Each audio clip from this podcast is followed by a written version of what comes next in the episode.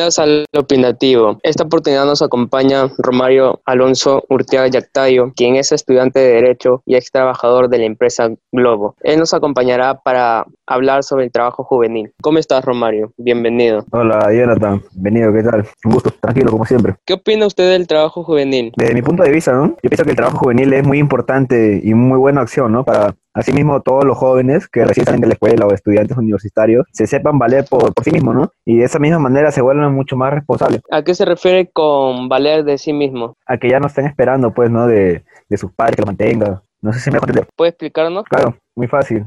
Ya no tener necesidad de como cuando eras niño o el de estar pidiendo propina a tus tíos ya no es necesario, para eso tú mismo te trabajas sin pedir a nadie, tranquilo, tú trabajas, cuentas con tu propia plata, ya no estás a la espera de nadie. Según usted, ¿qué necesidad tiene un niño a diferencia de un joven? De niño, de niño no hay muchas necesidades que digamos, de niño la vida es más fácil. Cuando eres joven ya todo cambia. Tienes que ya trabajar, ¿no? ser más responsable en muchas cosas ya. ¿Piensa usted que el gobierno imposibilita las oportunidades laborales a los jóvenes? El gobierno, eh, yo creo que no, ¿ah? porque existen diversas normativas ¿no? que nos amparan, nos inducen las oportunidades laborales a muchos jóvenes, como también los estudiantes y también como la ley que exige, ¿no? A universitarios, la ley también que tienen los institutos, también cuando en toda universidad, ¿no es cierto?, en la bolsa de trabajo, incluyendo también, porque ayer me puse a investigar un poco acerca de, la ley juvenil, llamada como la ley Pulpín, que salió en 2014, que ellos incluso con esa ley contrataban a, estudiantes que tenían, o sea, secundaria no culminada, estudiantes que no habían, no habían terminado la secundaria, incluso así lo contrataban. Y yo, yo creo que no, no, no,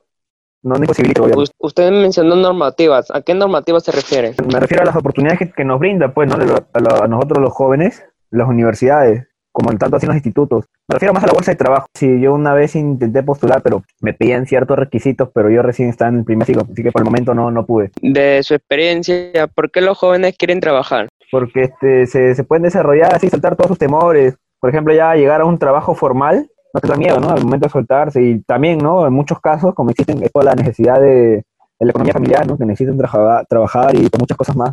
En el 2014 se promulgó la ley de empleo juvenil, la cual generó polémica y crítica. Si el Congreso emitiese otra ley idéntica, ¿cómo la analizarías para decantarte por una propensión?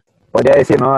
Es algo uno de los grandes problemas que también tiene este, la ley del empleo juvenil, ¿no? Bueno, también llamada ley Fulpín, como se hicieron llamar, ¿no? Era que nosotros no recibíamos una remuneración por el labor que se realizaban y por el horario semanal, ¿no? Porque nosotros prácticamente trabajábamos casi 48 horas, por lo mismo que realizaba un trabajador en planilla.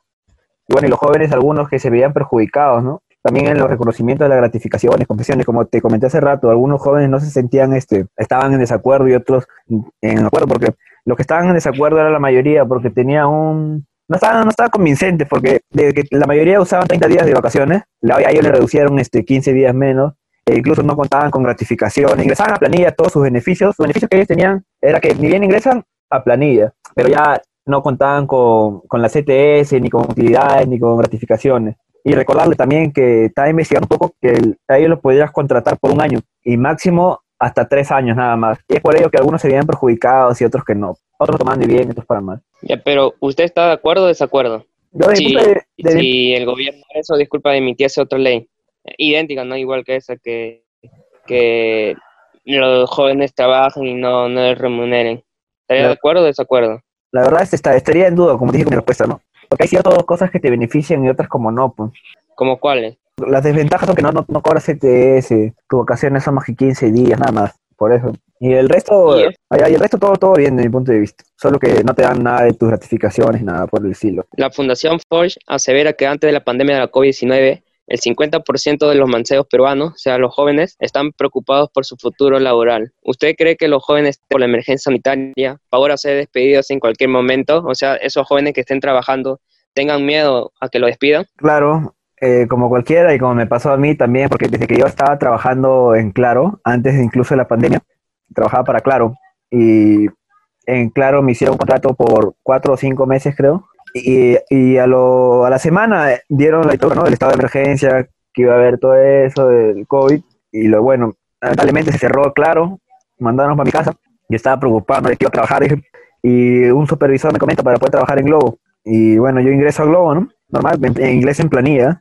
en Globo todo, pero en Globo ya me dieron mis capacitaciones de cuatro días y me dijeron que las contrataciones iban a ser por un mes y siempre, ¿no? Con ese temor porque se sabe que la mayoría de las empresas, por ese tema del, coronavirus, la mayoría, algunos se fueron para abajo, y es por ello, ¿no? Que se corre el temor siempre, ¿no? Yo en Globo duré cerca de 4 o 5 meses por ahí, pero con el temor de cada mes que te renovaban, ¿no? Terminaba el 29, 30, tenías que tener ese temor si te van a renovar o ya no. De su experiencia, ¿por qué crees que los jóvenes tengan el temor? Porque por, la por el simple hecho de tener una edad mínima, por ser inexpertos, digamos. Ah, claro, también, porque la mayoría son, como te digo, entre la edad de 18 años hasta 24 años y son jóvenes, ¿no? tienen la experiencia suficiente, ¿no? Para poder ya estar en un trabajo y tratarse.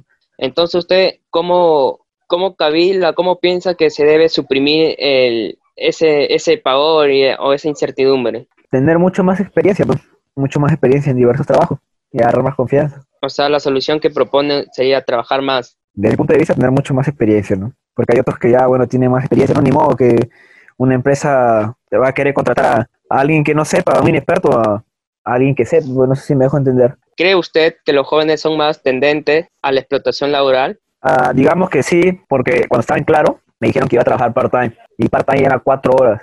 Luego cuando firmé contrato, todo, me dijeron que iba a trabajar de las 11 de la mañana hasta las 5 de la tarde. De las 11 ya son más de cuatro horas, pues, y no tenía ni break. Y de las 11 de la mañana hasta las 4 de la tarde no almorzaba, no me daban ni media hora, nada.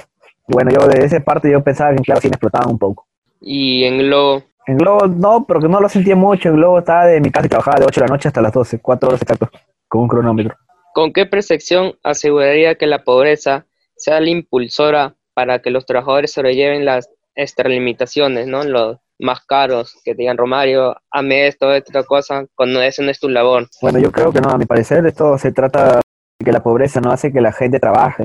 O algo similar también se ven en los problemas, como te dije, ¿no? que hay en casa y no alcanza el dinero y eso hace que aguantes muchas cosas más en tus trabajos, como por ejemplo ¿no? los maltratos de, la gente que son superiores, ¿no? tus supervisores, o no te llevas bien con tus compañeros, la envidia que hay, ¿no? Como siempre es normal. Pero mayormente son por la economía que hay en casa, ¿no? Que es baja y porque algunas personas, por tus supervisores, que te manden otra cosa, tú tienes que aguantar nomás para seguir trabajando.